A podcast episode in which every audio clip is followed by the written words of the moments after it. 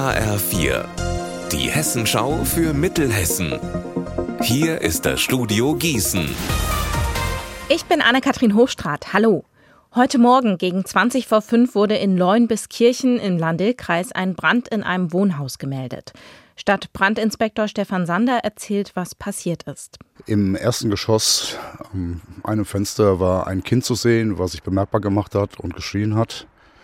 Äh, in der Folge wurde das Kind dann befragt, ähm, wie viele Leute sich im Haus befinden. Eine Mutter, drei Kinder. Da wurden sofort alle Maßnahmen von uns eingeleitet.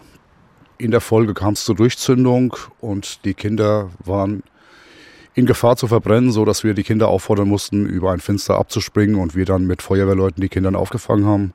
Die 45-jährige Mutter der drei Kinder konnte nicht mehr gerettet werden. Da der Flur im Flammen stand, konnte die Feuerwehr nicht zu ihr durchdringen. Sie konnte nur noch tot geborgen werden.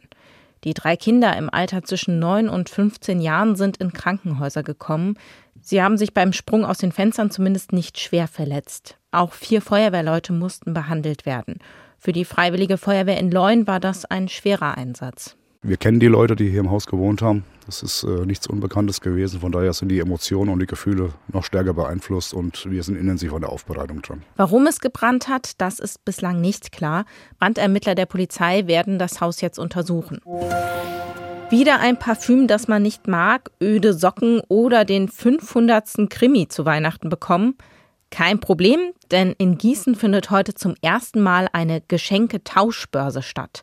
Alexander Gottschalk mit den Details. Um 17 Uhr geht's los an der Bühne auf dem Kirchenplatz. Einfach ein ungeliebtes Geschenk abgeben und im Gegenzug das ungeliebte Geschenk von jemand anderem bekommen. Die Geschenke müssen laut dem Stadtmarketing zwar verpackt sein, ob sie nach dem Zufallsprinzip verteilt werden oder ob sie erst aufgerissen und dann versteigert werden, das hängt davon ab, wie viele Leute mitmachen. Wer am Ende mit seiner Tauschbeute immer noch unglücklich ist, kann die einfach direkt spenden. Unser Wetter in Mittelhessen. Der Himmel zeigt sich mal blau, mal grau. Es bleibt trocken bei bis zu 7 Grad in Altenstadt und 7 Grad in Weilburg.